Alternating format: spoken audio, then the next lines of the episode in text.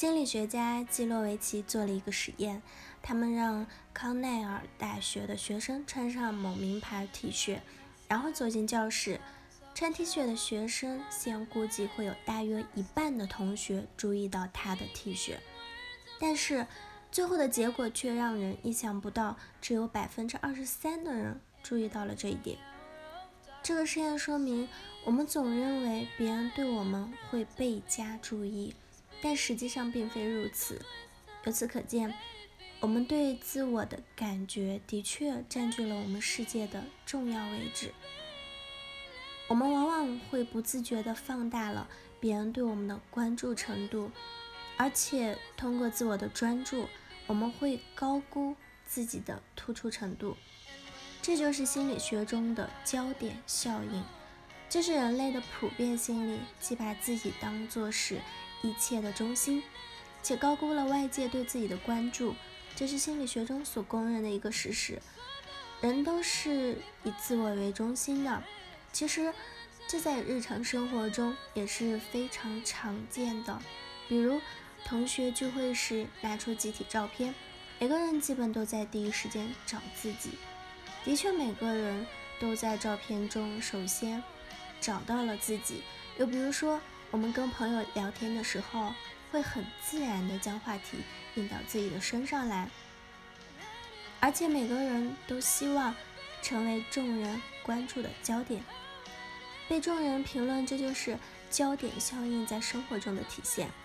这种焦点效应意味着人类往往会把自己看作一切的中心，并且直觉地高估别人对我们的注意程度。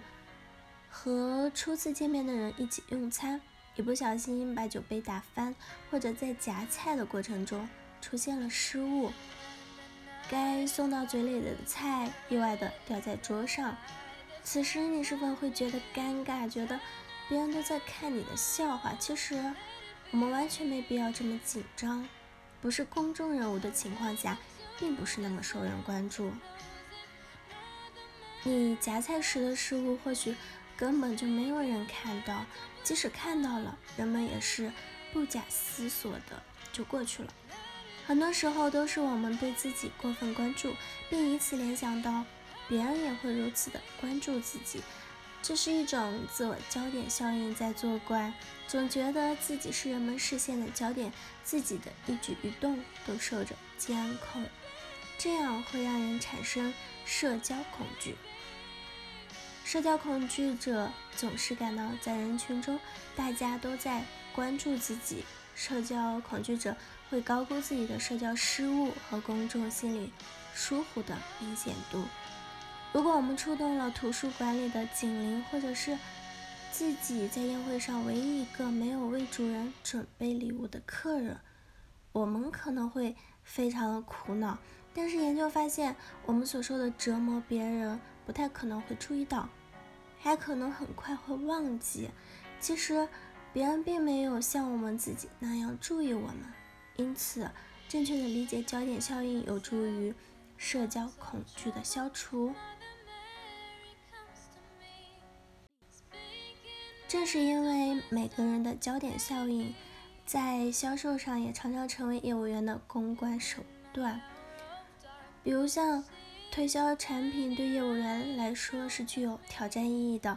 大多数的推销员一进门就会对客户说：“我们的产品怎么怎么样，产品有什么优点等。”其实客户本身不一定喜欢听推销员在那里絮絮叨叨的说，谁也不愿意听别人说别人的事儿，特别是对于陌生人，客户可不愿意浪费自己的时间去听别人的事儿。但是恰恰相反。关于自己的事儿，客户反而更愿意去听。一个业务员走进了客户王总的办公室，客户当时正在打电话，他静静地坐了下来，观察了一下客户的办公室。客户的后面是一个书柜，前面的桌子上摆着一张，嗯，那个博士服的照片，照片一侧书写了四个大字：大展宏图。照片被裱了起来，看起来非常不错。客户打电话，业务员说：“王总，您是博士毕业啊？读的哪所大学啊？”您是博士，又掌管着这么大的一个公司，国内像您这样的董事长可不多啊。客户一听，立刻哈哈大笑：“哪里哪里，过奖了，这是我以前在读什么什么。”客户讲起了自己的事儿，客户谈了一会儿，就主动的切入正题，谈起了产品。但是业务员说起了价格，客户不再说话了。业务员很快的反应过来，说。王总，照片上的字儿是您写的吧？真有气势！您的书法肯定也有研究吧？客户一听，说道：“过奖了，我以前怎么怎么，最后业务员成功的谈成了这笔生意。”好了，以上就是今天的节目内容了。咨询请加微信 jlct。幺零零幺或者关注微信公众号“甘露春天微课堂”收听更多内容。感谢您的收听，我是 c e l i n e 我们下期节目再见。